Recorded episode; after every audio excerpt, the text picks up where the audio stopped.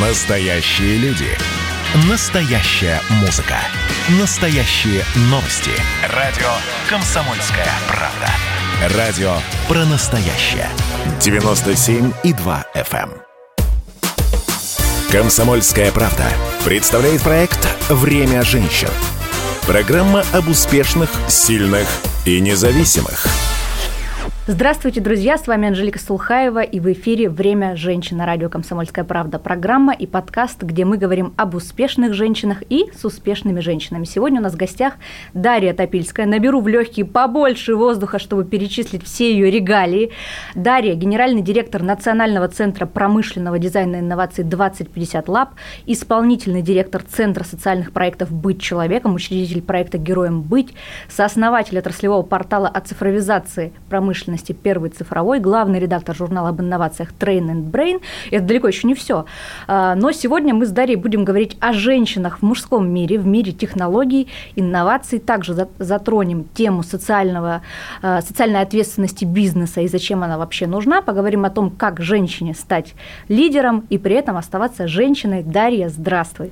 Здравствуй, Анжелика. Я думаю, ты помнишь сцену из э, фильма «Москва слезам не верит», где героиня Ирины Муравьевой рассуждает о том, что у женщины должна быть интеллигентная профессия. Ну, например, врач, ручки чистые, в случае чего всю семью вылечит, или там учительница музыки. Вот у тебя изначально именно такая интеллигентная творческая профессия. Ты по образованию журналист. По первому, да. По первому, да. А, но дальше, если смотреть твой карьерный путь к успеху, мы увидим, что, собственно, все твое развитие, оно в основном формировалось в сфере таких мужских серьезных тем. Это промышленность, грузоперевозки, а, железная дорога. Сейчас дизайн, но опять же какой? Промышленный. Вот как так получилось? Ты знаешь, как все прекрасное в этой жизни, все получилось случайно. Я действительно по первому образованию журналист, причем журналист-газетчик. И я помню те времена, когда мы газету «Комсомольская правда» просто изучали. Наши люди везде. Да, да, да. Мы изучали на лекциях вдоль и поперек. Там были интересные метод маски, журналист меняет профессию. Вы были примером. А, и э, это образование, на самом деле, оно очень мне помогло дальше, а, потому что журналист – это человек, который умеет работать с большими объемами информации, информации разной, сложной. А, я успела поработать и, на, и в газетах, и на телевидении, и на радио, и в информационных агентствах. И не сказала бы, что это прям совсем женская профессия это на самом деле, потому что приходилось писать о совершенно разных темах и общаться с совершенно разными людьми. А потом в нашей стране случился а, экономический кризис, а, журналистов а, нечем стало кормить, редакции стали сокращать бюджеты, потому что доходы от рекламы падали. И в какой-то момент жизни так вышло, что я осталась без работы. Давно это было? Ой, это был 2008 год, и на этом, в общем, моя журналистская карьера закончилась, потому что моя хорошая приятельница просто ткнув пальцем в небо, предложила мне попробовать а, посоревноваться за вакансию а, в первой грузовой компании, это было во Владивостоке, во Владивостокском филиале, они искали а, специалиста по коммуникациям. И на этой должности до меня уже два, э, два мальчика поработали. Один продержался два или три месяца, второй полгода. И, в общем, шансов у меня было немного, прям скажем. Но мне очень нужна была работа. Вот очень. Тот момент, когда действительно страха нет, один задор, потому что отступать некуда. И, видимо, вот от этого отчаяния, от какой-то а, безысходности набралась наглости, пришла и всех убедила, что, во-первых, им нужна девочка, а не мальчик на этой должности, а во-вторых, из всех девочек вот только я лучше всех на это подхожу, поэтому давайте поработаем. Я действительно там поработала года три, до отъезда в Москву. И когда меня провожали, когда я уходила, выходили провожать уже всем коллективом с цветами.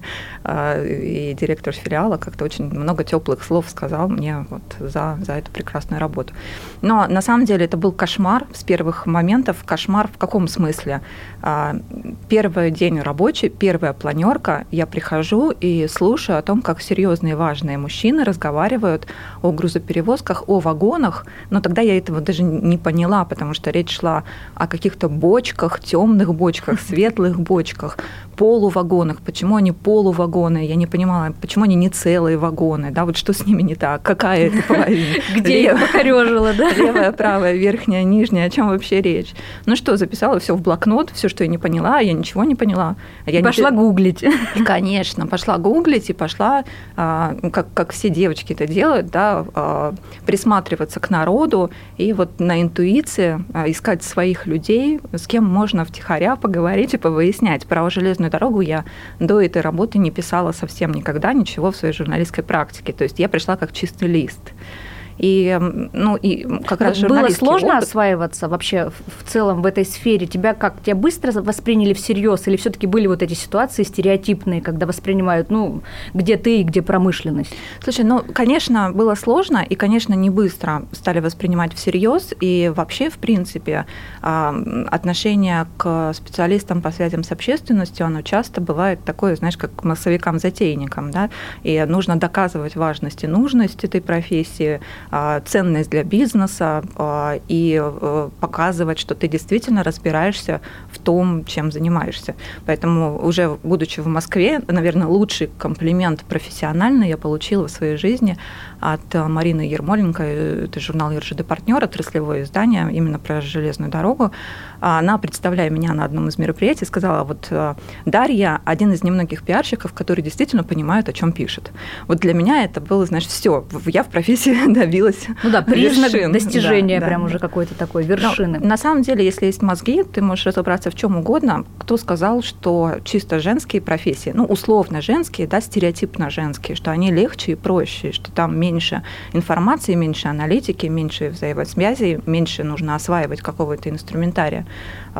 это все то же самое, это просто информация, которую нужно освоить и понять. А, самое главное, это, наверное, э, совет номер один всем, кто столкнулся с тяжелой темой и не знает, как подступиться, а, никогда не бойтесь признаться, что вы не знаете, что вам непонятно.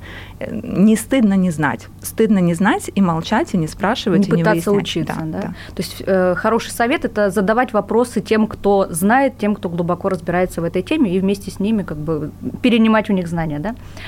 Ну, отлично. А, скажи, пожалуйста, вот ты сейчас генеральный директор Центра промышленного дизайна и инноваций 2050 Lab.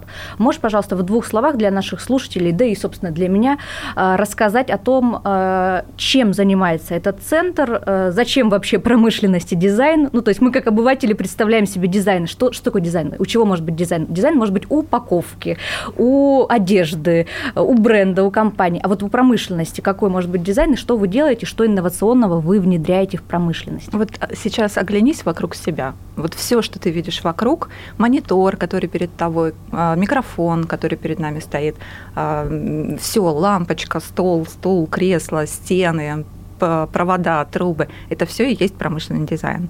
Ручка, которой ты пишешь, кто-то когда-то придумал, как она будет выглядеть, но мало того, он придумал, из какого материала она будет сделана, как она будет э, лежать в руке, э, так, чтобы было удобно и чтобы пальцы не уставали ею писать. Вот это все промышленный дизайн. То есть, когда мы говорим о промышленном дизайне, это не про рюшечки-бантики, да, это не про красоту на уже готовом каком-то продукте. Это про функциональность, про удобство использования таким образом, образом, чтобы человек, а, используя этот предмет, не задумывался о том, как он это делает, чтобы это было легко, интуитивно понятно, комфортно и не напрягало. То есть удобное кресло, в котором ты отдыхаешь дома у камина, например, его сделал промышленный дизайнер, который специализируется на дизайне мебели. А, ручка, которой ты пишешь, то же самое. А, машина, на которой ты ездишь, интерьер этой машины, экстерьер этой машины, их придумали промышленные дизайнеры. И на самом деле в истории немало примеров, когда промышленные дизайнеры не просто а, доводили до какого-то совершенства внешний вид, они в, всегда на стадии проектирования вмешиваются в технологию, всегда вместе с инженерами, конструкторами продумывают оптимальную технологию, подбирают компонентную базу, материала, из которого это будет сделано, а, и так, чтобы это не стоило а, как а, крыло от Боинга, да, чтобы это стоило разумных денег, чтобы производителю выгодно было это продавать, а покупателю выгодно было этим пользоваться. На самом деле это очень глубинная, глубокая философия всего материального мира, который нас окружает. И промышленный дизайн – это не про дизайн внешнего вида, это про дизайн мышления, дизайн потребления, дизайн среды, дизайн культуры, на самом деле дизайн жизни, по большому счету. Круто. Прям э, я вдохновилась. Мне кажется, очень интересная отрасль для развития. Тебе нравится, чем, тем, чем ты занимаешься? Это безумно интересно, а, особенно когда ты а, позволяешь себе не вернее, не то, что позволяешь себе, особенно когда ты напоминаешь себе, что надо выныривать из деталей, да, и все время сохранять вот этот такой хеликоптер-вью, немножко подниматься над ситуацией, чтобы видеть, э, за деревьями видеть лес. Вот, наверное, ключевое, э, ключевое, чему я научилась на, э, на этой позиции, на этой должности и вообще вот в, этой, в этом национальном, между прочим, центре промышленного дизайна и инноваций, да, это вот все время себя ну, так немножко приподнимать над ситуацией и мыслить более стратегически. Хорошо. А, возвращаясь а, к теме мужских сфер и отраслей. А, на сегодняшний день из 200 крупнейших частных компаний в России лишь 12, я подчеркиваю эту цифру, возглавляют женщины. При этом, конечно, отдаем должное среди них руководителей очень серьезных, вполне себе мужских бизнесов. Это и Яндекс в России, это и автоконцерн Рольф, это и Иркутская нефтяная компания, ну их там вот, вот их, их 12, собственно, да, да, долго не перечислять, но тем не менее. А все их возглавляют женщины. Вот как ты думаешь, это уже признак того, что женщинам сегодня проще э, покорять типично мужские отрасли, или же все-таки 12 из 200, ну как-то пока неубедительно? Ты знаешь, я бы немножко, наверное, по-другому зашла в этот вопрос. А, во-первых, уже легче по сравнению с чем, с, с когда, да? Ну, по сравнению с лет 10 назад, например. А, наверное, сейчас, когда границы в информационном мире все больше стираются, наверное, больше информации, да, больше каналов информации, больше информации о том, как, как у них, как у нас, и мы можем сравнивать. Наверное, мы действительно двигаемся в сторону какого-то а, гендерного баланса а, в промышленности и в руководстве крупными компаниями, да, о которых ты говоришь. Другое дело, что надо ли активно осваивать мужские профессии, мужские должности. А, мы, когда говорим о мужских а, профессиях да, или о мужских сферах бизнеса, мы забываем, что, как правило, ну, вспомним вот этот перечень запрещенных да, для женщин да, профессий, да. да, если его открыть и прочитать, что там написано, то на самом деле это перечень профессий с тяжелыми, опасными условиями труда, в которых недопустим женский труд. Этот перечень профессий профессии, извини, это сталевары, э, электромонтеры, да, там какие-то, ну вот действительно... В первую очередь тяжелые физические, физические усилия а, должны Химически тяжелые, да. опасные. И есть ли смысл туда стремиться, чтобы, чтобы что? Чтобы кому-то что-то доказать? Нет, но Наверное, мы говорим все-таки про технологии и инновации, про эту сферу. Да? Мы не говорим uh-huh. о том, что всем женщинам нужно идти, э, грубо говоря, в шахтеры. Слава богу. Но, да, но позвольте. Вот, например, если взять пример э, того же рассмотрим даже не на бизнесе, а на примере нашего правительства. А, я абсолютно убеждена, что а, если мы а, какую-то ситуацию в целом хотим на уровне государства менять, чтобы женщин было больше в сфере технологий и IT, то правительство любой страны, не только нашей, оно должно, как мне кажется, выступать таким э, первопроходцем, который берет и делает и показывает своим примером бизнесу, обществу о том, что вот мы это уже делаем, у нас уже есть женщины в топ-руководстве, этих отраслей. А, это правильно, это тот путь, которым мы идем. Но вот при этом, если э, брать какую-то такую показательную ситуацию, то, наверное, самая показательная ситуация – это э, кадровая ситуация в Министерстве нашего цифрового развития, где среди заместителей министра цифрового развития Максута Шадаева есть только одна женщина, это Белла Черкесова, которая э, пришла на смену Людмиле Боковой, а Людмила Бокова, в свою очередь, всего лишь какой-то год назад стала первой и единственной на тот, на тот момент женщиной, а, вот этого высокого уровня принятия решений в нашем Министерстве цифрового развития. Вот я не знаю, как у тебя, но у меня создается впечатление, что в женщин и технологии, женщин и инновации у нас э, не верят сразу же на уровне государства или нет? Это совсем другая тема для разговора, и здесь действительно можно порассуждать. А, ну, начнем с того, что у нас, в принципе, образ государства такой очень патриархальный, да, и а, для нашей страны, наверное, это очень естественно так медленно э, разворачиваться в сторону а, гендерного баланса. В том, что женщины в любой команде нужны и даже необходимы, а, не просто там, не просто для услады глаз, да, не просто кофе подать, а потому что команда от этого становится эффективнее. Э, это совершенно абсолютная правда, это подтверждено а, большим количеством исследований, и а, причем эти исследования показывают, что вот история, которую ты сейчас привела в качестве примера, она не рабочая, просто потому что когда в мужском коллективе гендерный перевес в сторону мужчин, а женщин одна-две, к ним меньше прислушиваются, с их мнением меньше считаются, потому что там собрались а, самцы, да, вот они в первую очередь Именно ориентируются так. на себя. Именно так. Я но, поэтому говорю, что но, не одна должна быть, а несколько. Конечно, все верно. И исследования доказывают, что если а, гендерный баланс приближается к примерно пополам, да, а, половина мужчин, половина женщин, то эти команды в разы эффективнее, просто потому что природой так устроена, никто с этим спорить не может. А, мы по-разному воспринимаем окружающий мир, мы по-разному воспринимаем информацию, у нас просто мозг работает по-разному. И то, что недоступно мужчине, женщина восполняет. Ну и, соответственно, на, наоборот. Да? А женщины более, а, а, более ассоциативно мыслят, у них больше развита интуиция, больше развита вот такая э, эмоциональная считка информации с окружающих, да? какая-то невербаль, э, невербальная связь с окружающим миром. При этом женщина, опять-таки, известный факт, может делать несколько дней, дел одновременно и да, держать несколько несколько, несколько каких-то важных задач в голове и решать их а, а, не поступательно одна за другой, да, как, как, это, э, как к, к этому склонны больше мужчины, а решать их а, сразу, сразу все, параллельно, да, да, разговаривая по телефону, помешивая борщ, нянча ребенка, там, отдавая еще указания, там, не знаю, на закупку какой-нибудь партии товара, запуская сайт при этом одним глазом поглядывая еще в новости. Да, для нас это естественно, нормально, и мы не понимаем, как может быть по-другому. Это тоже можно можно и нужно использовать и в бизнесе, и в управлении экономикой и государством. Другое дело, что здесь не должно быть перекоса. Да? Если будет только эмоционально-ассоциативное мышление а, и не будет а, хватать такого мужского, трезвого, логичного взгляда на вещи, то, в общем, тоже мы, наверное, недалеко уйдем. Поэтому Соглашусь. Э, я думаю, что это вопрос времени. Просто у нас все это не быстро в силу каких-то исторических э, культурных контекстов, в силу вообще культурного кода нашего национального, да, мы к этому, наверное, не скоро придем, к такому вот равноценному балансу. Вот, кстати, про культурный код, если продолжать эту тему, вот мне просто интересно, почему, в принципе, так происходит, что женщины изначально, они не идут в эти профессии.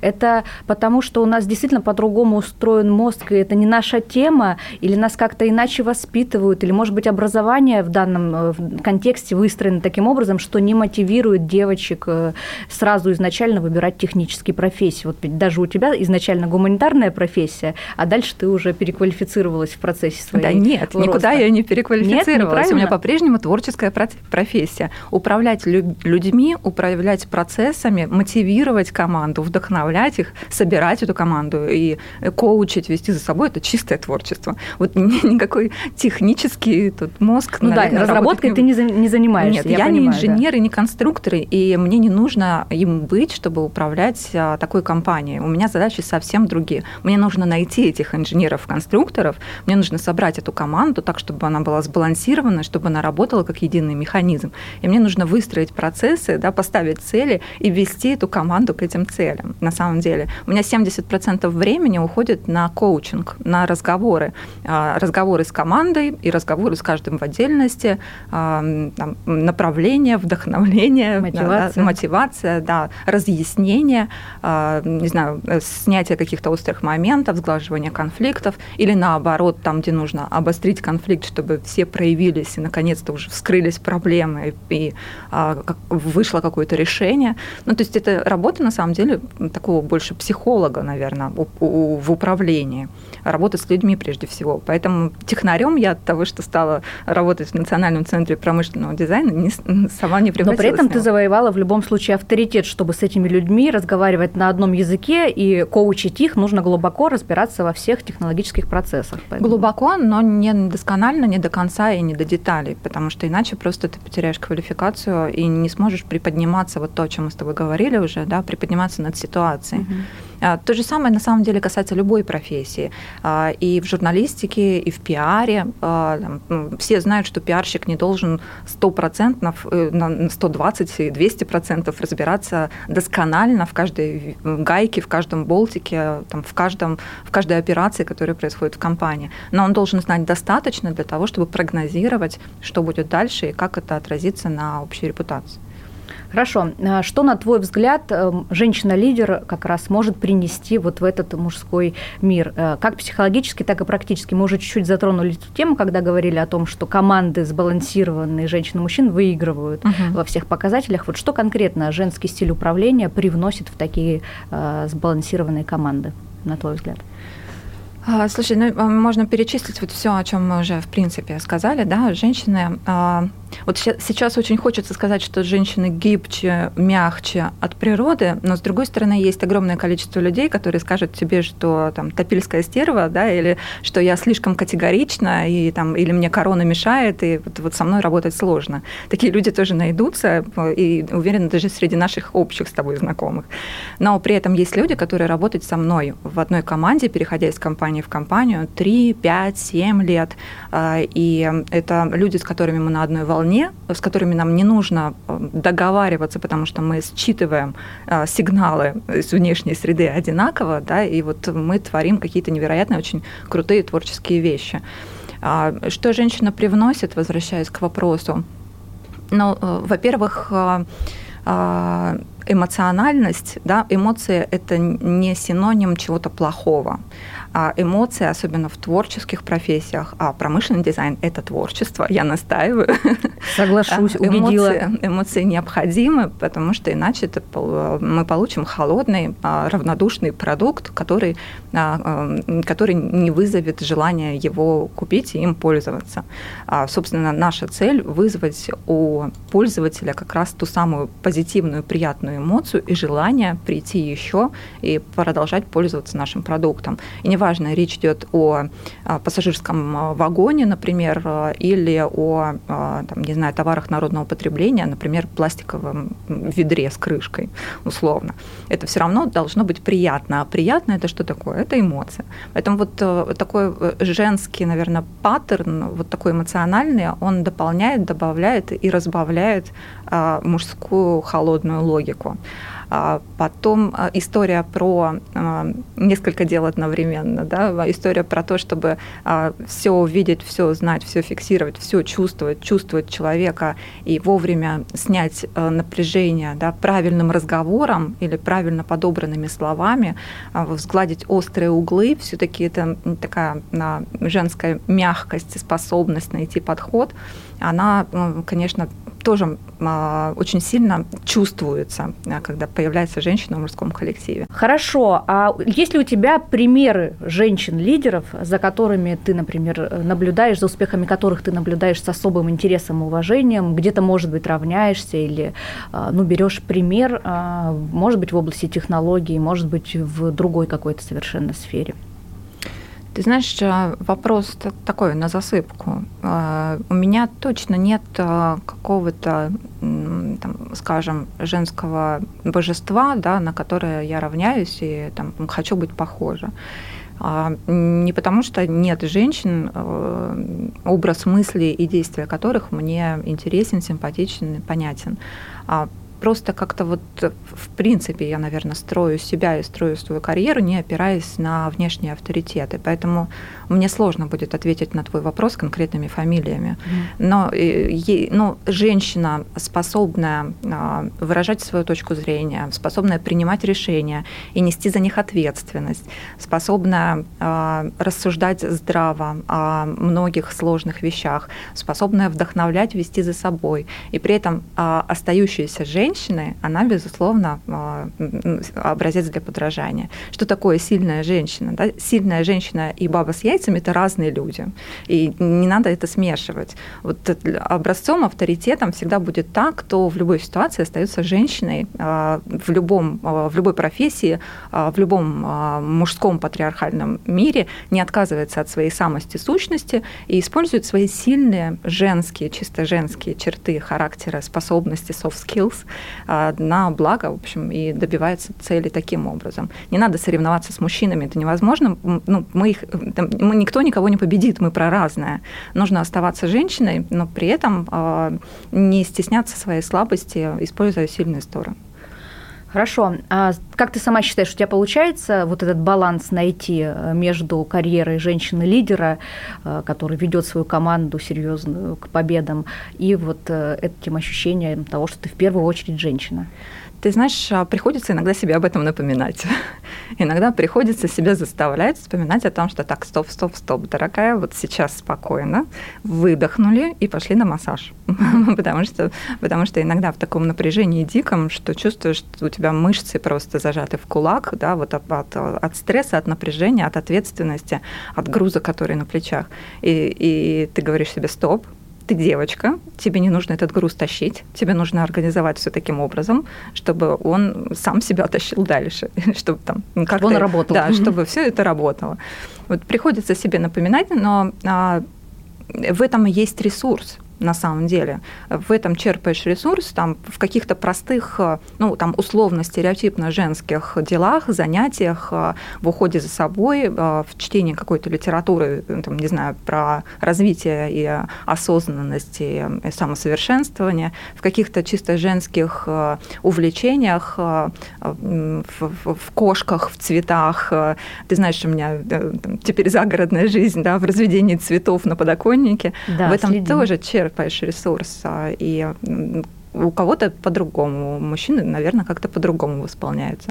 Но этот ресурс а, пополняется, и ты дальше его вкладываешь уже в ежедневную. Ну, то есть самое важное – это вовремя зарядить батарейку, вовремя Конечно. восполнить свою Конечно. энергию. Да, и э, признаться себе, что энергии не хватает, э, что вот сейчас нужно взять паузу, сейчас нужно побыть немножко отшельником, восстановить ресурс. Э, и не, понимаешь, вот самое, наверное, сложное у девочек, э, э, и мне кажется, тебе это тоже знакомо, самое сложное – это уйти от этого комплекса отличницы, да, и э, всем доказать, что ты все знаешь, все умеешь, и ты лучше всех. Вот вовремя себе напомнить, что ты не обязана все знать и все уметь, все нормально нормально. Не все знать и нормально не все уметь. Ты не обязана все на себе тащить. Ну, просто потому что не обязана, ты сломаешься, перестанешь быть эффективной.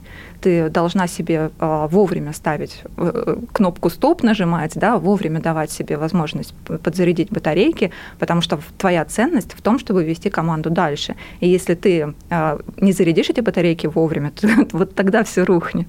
Вот тогда да, будет да. сложно работать всем остальным. Нужно уметь делегировать. У меня недавно был очень интересный эфир с Катериной Лингольд, которая тоже про это много говорила, про то, что важно заряжаться. И она говорила о том, что даже если ты все знаешь и все умеешь, но это не значит, что ты должна все делать. Mm, У тебя да, должны да. быть люди, которые тоже помогают тебе и решают ваши общие задачи.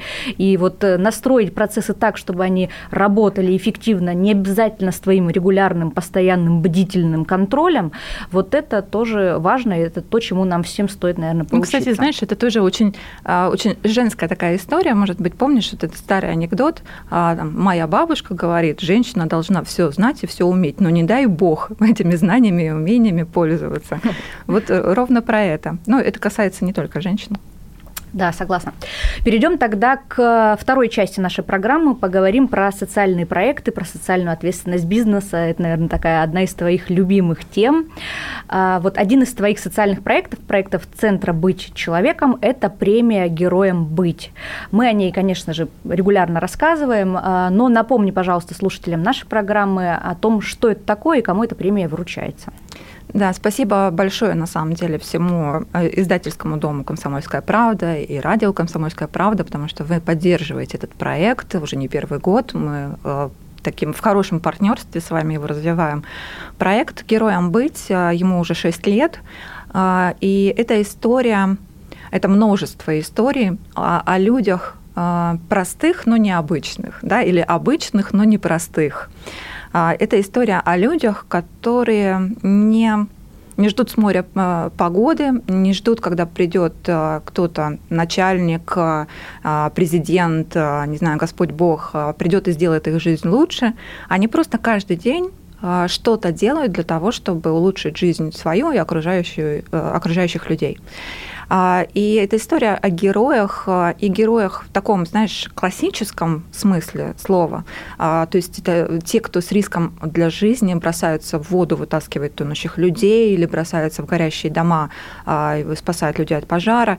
Но там есть большое количество, намного большее количество историй о людях, которые такие герои каждый день по чуть-чуть. Да? А, это добровольцы, волонтеры, благотворители, это ребята, которые участвуют а, в тушении, в тушении э, лесных пожаров или в поиске пропавших людей в добровольных дружинах. Это э, люди, которые ну, вот даже собирают батарейки. Да? У нас в этом году была история о женщине, которая собрала 300 килограммов батареек просто для того, чтобы вот там, знаешь, вот эту историю, там, собери батарейки, спаси ежика. Да, да, очистить вот, планету. Да, да, очистить планету. Вот 300 килограмм один человек каким-то образом сойти. смог собрать. И это тоже усилие, и это тоже стремление, желание сделать а, мир вокруг себя немножко лучше, не дожидаясь а, милости ни от кого. А, и каждый год у нас сотни заявок на этот проект. Каждый год мы все истории выкладываем на сайте, и может любой, любой человек, любой житель э, любой страны мира зайти на сайт, прочитать историю и проголосовать за те, а, которые он считает самыми выдающимися.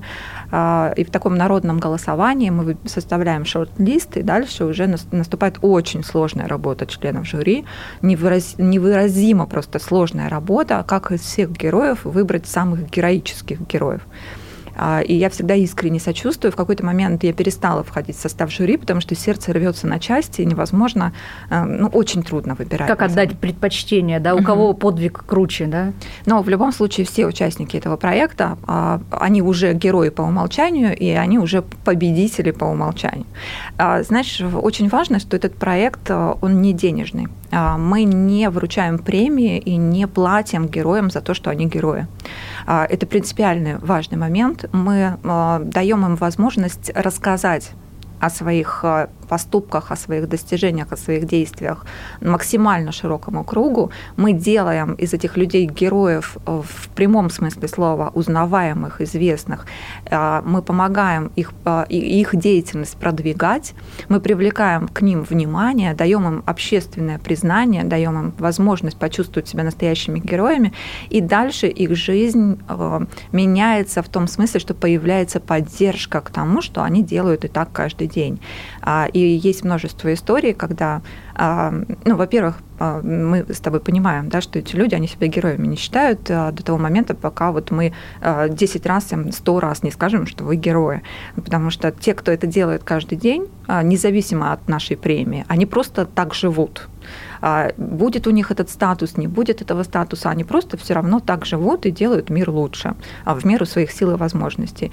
Но они получают признание и э, получают поддержку от местных властей, получают поддержку от своих работодателей, позволяют, получают возможность вовлечь в свою деятельность еще больше людей и развивать это, знаешь, как круги по воде расходятся. Да? Вот, вот в этом, собственно, мы и видим миссию, ценность нашего проекта. Давать возможность и, э, героям э, не просто оставаться героями, но еще и вовлекать окружающих людей, получать от них э, такое внимание. Крутейший проект. Э, огромное спасибо вам за то, что вы вообще им занимаетесь, за то, что вы вытаскиваете на поверхность вот эти э, большие дела маленьких людей. И это действительно мощная, мне кажется, и мотивация для них в том числе продолжать э, в этом же духе и понимать, что это действительно важно, это ценится, и это возможность показать всем, что вовлекайтесь, включайтесь, вы тоже можете делать этот мир лучше.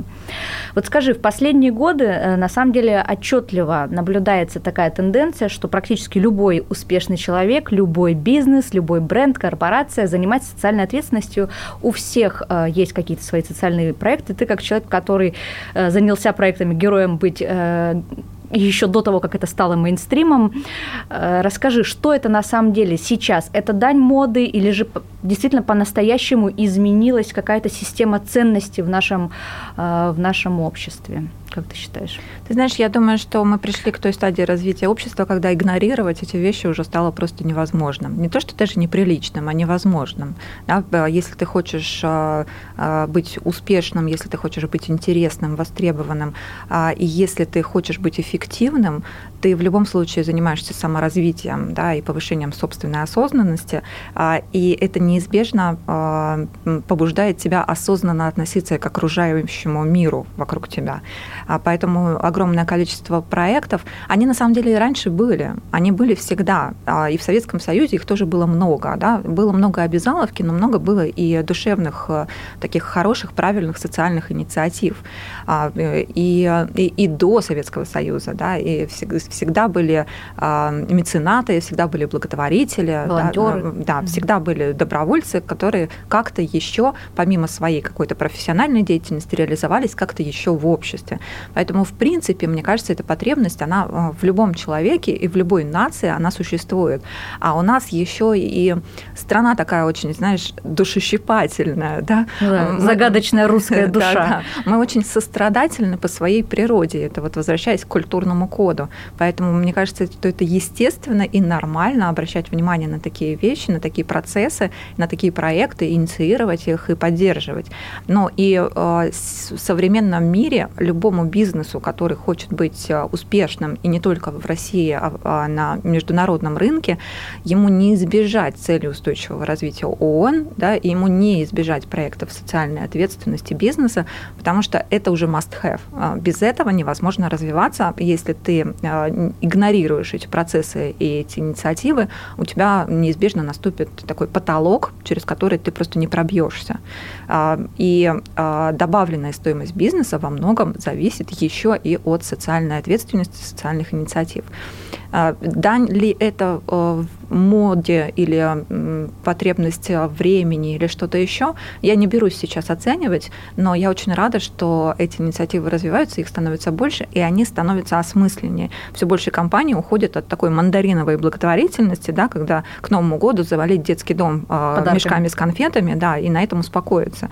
А, подход к благотворительности, к волонтерству становится более таким продуманным, серьезным и уже с прицелом на будущее. Да, не просто сейчас сделать что-то, поставить галочку, а подумать а, о том, а как это отразится на жизни окружающих людей или тех, кому ты помогаешь в будущем. Вот, вот этот ориентир на будущее, это, наверное, сейчас самый главный такой общий тренд в социальной ответственности. Поняла тебя. А скажи, пожалуйста, есть ли у тебя планы развивать эту сторону своей деятельности, может быть, осваивать какие-то новые социальные проекты, что-то еще запускать в этой а, тематике? Ты сейчас на очень такую опасную тропу ступила, потому что я могу про этот проект и про то, во что мы хотим его превратить, говорить бесконечно. Прекрасно. Но время эфира у нас ограничено. Я тебе скажу только, что да, действительно, а, этот проект не единственный социальный проект, которым мы занимаемся, и Центр социальных проектов там уже, знаешь, в самом названии множественное число. И сам проект растет, развивается, ему уже 6 лет, и у него а, уже несколько ответвлений, и не только про героев а, вот, в том смысле, о котором мы сейчас с тобой поговорили, да, но есть история, например, про а, ну вот условно можно назвать героя труда, как бы, как бы это так банально и, а, наверное, ригидно не звучало, но тем не менее. То есть есть ответвления, есть номинации для людей, а, которые неравнодушно относятся к тому делу, в котором трудятся. Это инноваторы, это рационализаторы, да, это молодые инженерные дарования, это инженерные таланты, например, да, это и молодые таланты. Э, у нас есть номинация отдельная, которую мы вывели из проекта «Герои», будем развиваться как отдельный большой проект. А, номинация для молодых а, таких творческих э, инженеров, представителей промышленных профессий, сложных профессий, называется «Яркий старт». А есть номинации, например, для заслуженных, для таких уже кулибиных состоявшихся, да, для людей, наставников, которые сохраняют традиции профессии, которые много а, чего придумали, изобрели, усовершенствовали, и дальше передают это подрастающим поколениям. Вот такая вот преемственность профессиональная. То есть здесь вообще поле не пахано, и у этого проекта я вижу огромное будущее, и это тоже герои, а, просто потому что вот смысл да, слова героизм, он про прежде всего для меня про ответственность и неравнодушие. Вот люди ответственные и неравнодушные, они вот сюда, они вот в наш проект. На самом деле э, проект будет развиваться много э, в разные стороны, и э, у него огромные перспективы. Я рада, что «Комсомольская правда» нас в этом сопровождает и будем сопровождать дальше.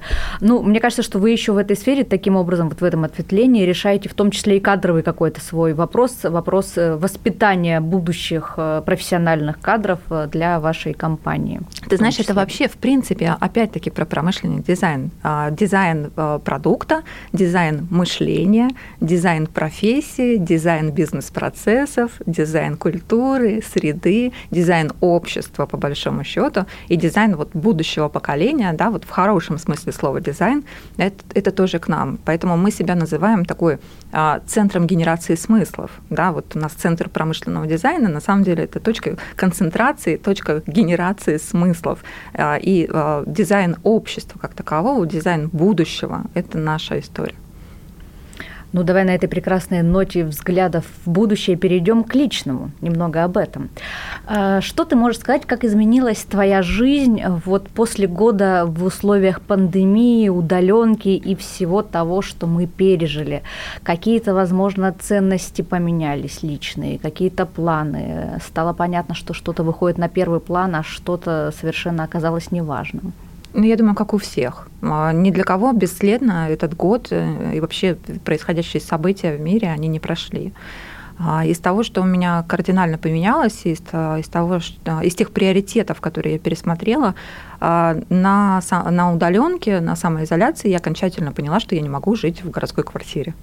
И это прям оказалась беда, когда у тебя над головой караоке, а, и девочка играет на пианино, да, за стеной двое маленьких детей, за второй э, стеной двое, ну, взрослых супругов, которые вынуждены быть на самоизоляции. А где-нибудь еще ремонт? Да, внизу ремонт, да, и вокруг всеобщая истерия, а ты пытаешься при этом работать а, и пытаешься пытаешься сохранить вообще остатки разума, да, и еще мотивировать свою команду, которая тоже оказалась в сложных условиях труда, ну, в такой вот, а, да, э, в состоянии энтропии некой. Поэтому я окончательное решение для себя приняла и полностью поменяла образ жизни вот именно благодаря самоизоляции. Поэтому то, что я сейчас живу за городом и выращиваю рассаду на подоконнике, спасибо, в общем, прошлому году. Пандемии. Ну вот видишь, да. что-то хорошее обязательно должно было быть в этом году. А, у тебя действительно такой жесткий, э, плотный, я бы сказала, график. Э, я думаю, что нам всем полезно будет узнать, как ты все успеваешь, как вообще выстраивается твой рабочий день, во сколько рабочий день начинается, во сколько заканчивается, и как ты планируешь свое время для того, чтобы успевать, ну вот в том числе заехать к нам на интервью. Ты знаешь, а как, как вы все успеваете, читайте ответ на этот вопрос в моей новой книге «Никак». Да, как, как у всех. Я думаю, у тебя то же самое. Как строится мой рабочий день? А, я взяла за правило, и правило это сама себе установила, и следую ему достаточно жестко. А, у меня на телефоне режим «не беспокоить» выключается только в 9 утра.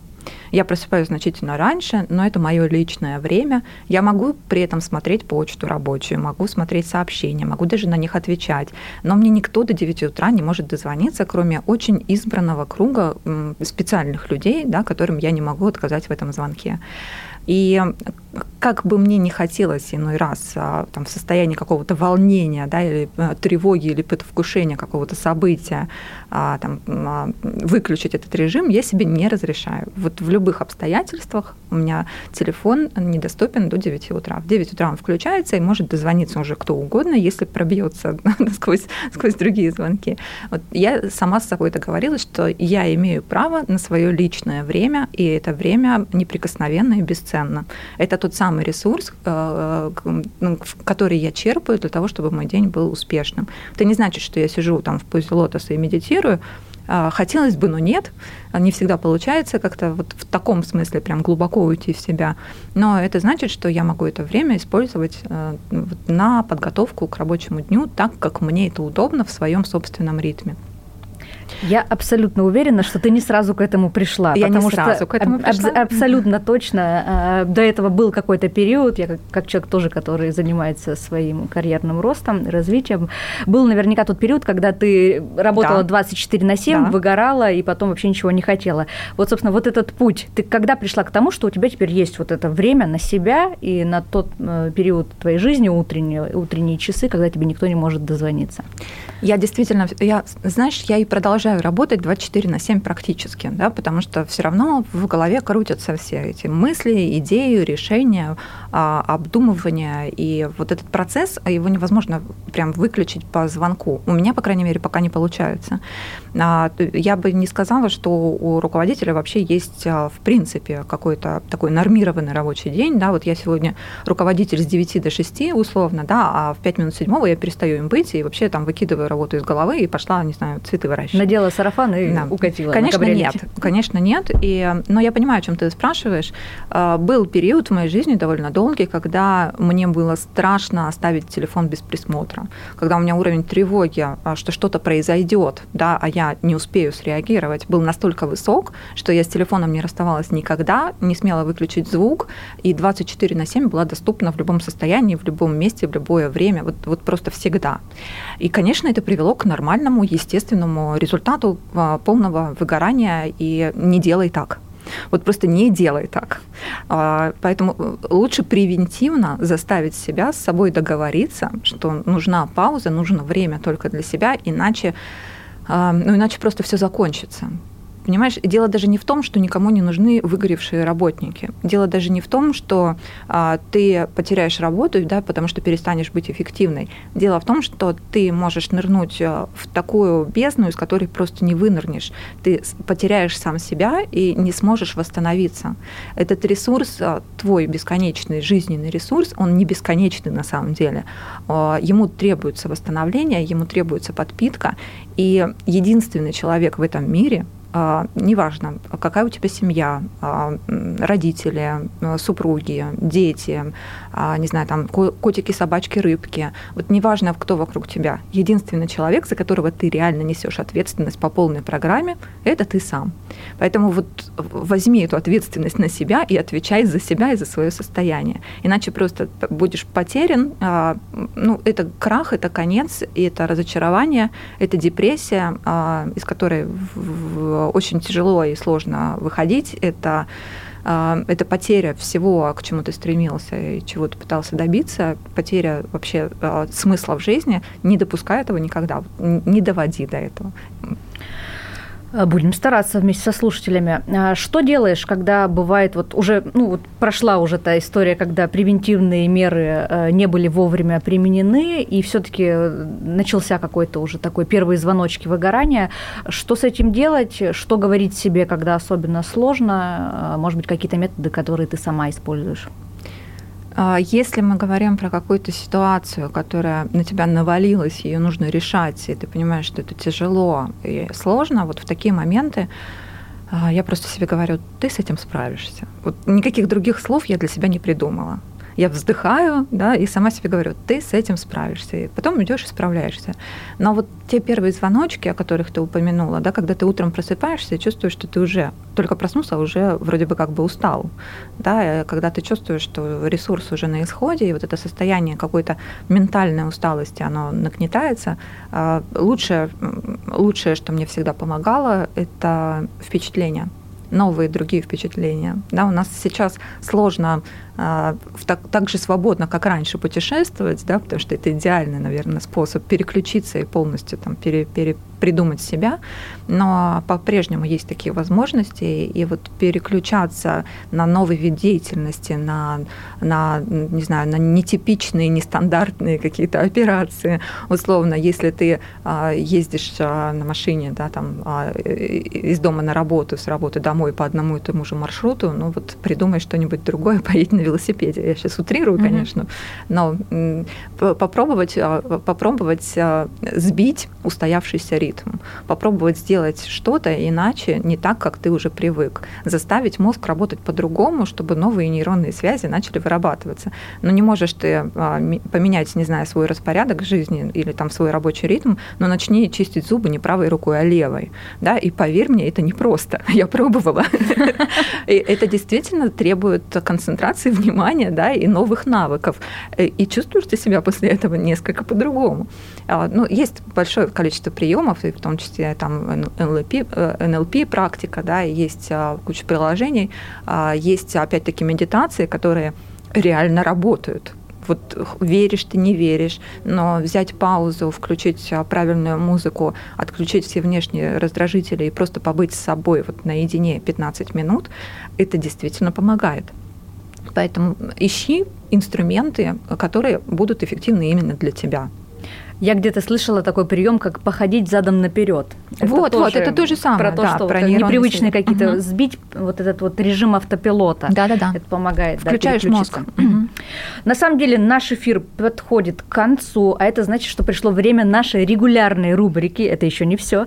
Пять советов, которые наши гости, эксперты делятся самым-самым важным из того, что они знают и умеют. И сегодня я хочу попросить тебя дать пять таких коротких рекомендаций, которые по собственному Э, пять коротких рекомендаций для женщин, которые по собственному желанию или волею судьбы оказались э, вот в таких вот мужских сферах. Что делать, э, как, о чем не забывать, как настроиться.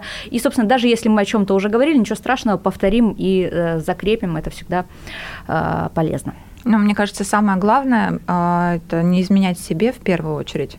А если уж ты родился в женском теле, то ну, оставайся женщиной. Никто не требует от тебя а, преодоления, ну, вот настолько изменения самого себя, самой себя. Да? А, не изменяй себе, помни всегда о том, что ты женщина в любых обстоятельствах, а это значит, что у тебя есть большое количество преимуществ и большое количество сильных сторон и действующих инструментов, пользуйся ими с удовольствием.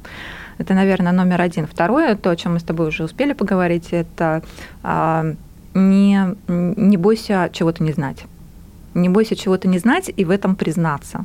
Не знать не стыдно. Стыдно не знать и умалчивать, стесняться этого, не спрашивать и не учиться. Поэтому не знаешь, спроси, а чувствуешь, не хватает навыков, пойди научись. Э, Все это несложно, тем более сейчас, когда у нас такой доступ к огромному ресурсу информационному, просто со всех сторон информации, сколько хочешь, о чем угодно. Третье, э, это, наверное, про, знаешь, самый мощный ресурс вообще. Э, мне об этом сказал однажды один профессор, и он открыл для меня просто новую галактику.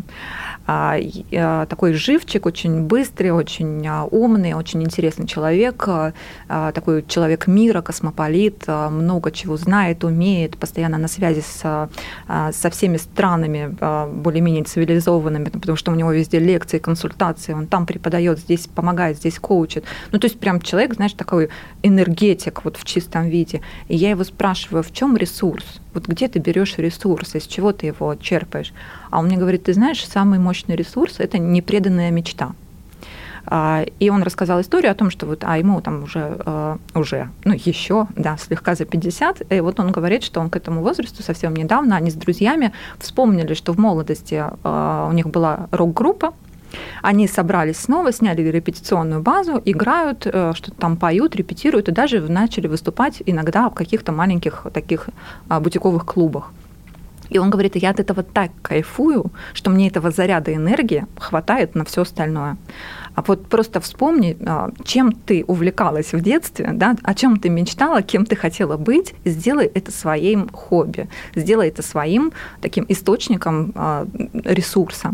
У меня это тоже есть, я повспоминала, и теперь часто этим советом пользуюсь, подзаряжаюсь. Никогда не позволяй себе а, работать на износ вот до конца. Всегда помни о том, что твой ресурс нужно восполнять он не бесконечен, и а, нужно помнить о себе в первую очередь.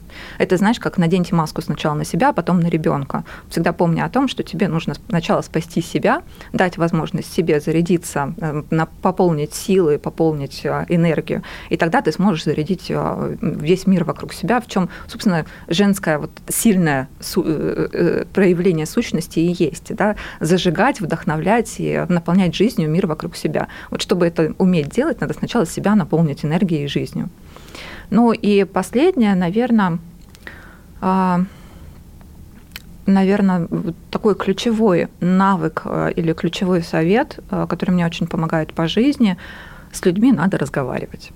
Вот просто просто не, не жди, что люди вокруг тебя будут догадываться, что ты имеешь в виду. Не жди, что кто-то вокруг тебя умеет читать мысли. Не умеют. Если ты хочешь быть понятым, объясни. Если ты хочешь понять другого человека, спроси ну вот, вот не отмалчиваться, да, что иногда девочки очень любят, ну, впрочем, мальчики тоже, да, не отмалчиваться, не додумывать за другого, не придумывать, не, а, не искать какие-нибудь там причины, а, не знаю, какие-нибудь выдумывать на ходу, просто непонятно спроси. Вот тут то же самое. А, чувствуешь какой-то дискомфорт, а у нас это есть, да, вот эта сенситивность и способность невербально считывать информацию с окружающих людей, интуитивно понимать, как человек к тебе настроен, да, что у него на душе, что его беспокоит, беспокоит ли вообще его что-то. Вот поговори. С людьми надо разговаривать. Это совет номер пять. Спасибо тебе огромное за наш содержательный разговор и за то, что пришла. Спасибо тебе, что пригласила. Мне было интересно. Это было «Время женщин» на радио «Комсомольская правда». У нас в гостях была Дарья Топильская, генеральный директор Национального центра промышленного дизайна и инноваций 2050 Lab. Слушайте нас по воскресеньям в 12.00. Комсомольская правда представляет проект «Время женщин». Программа об успешных, сильных и независимых –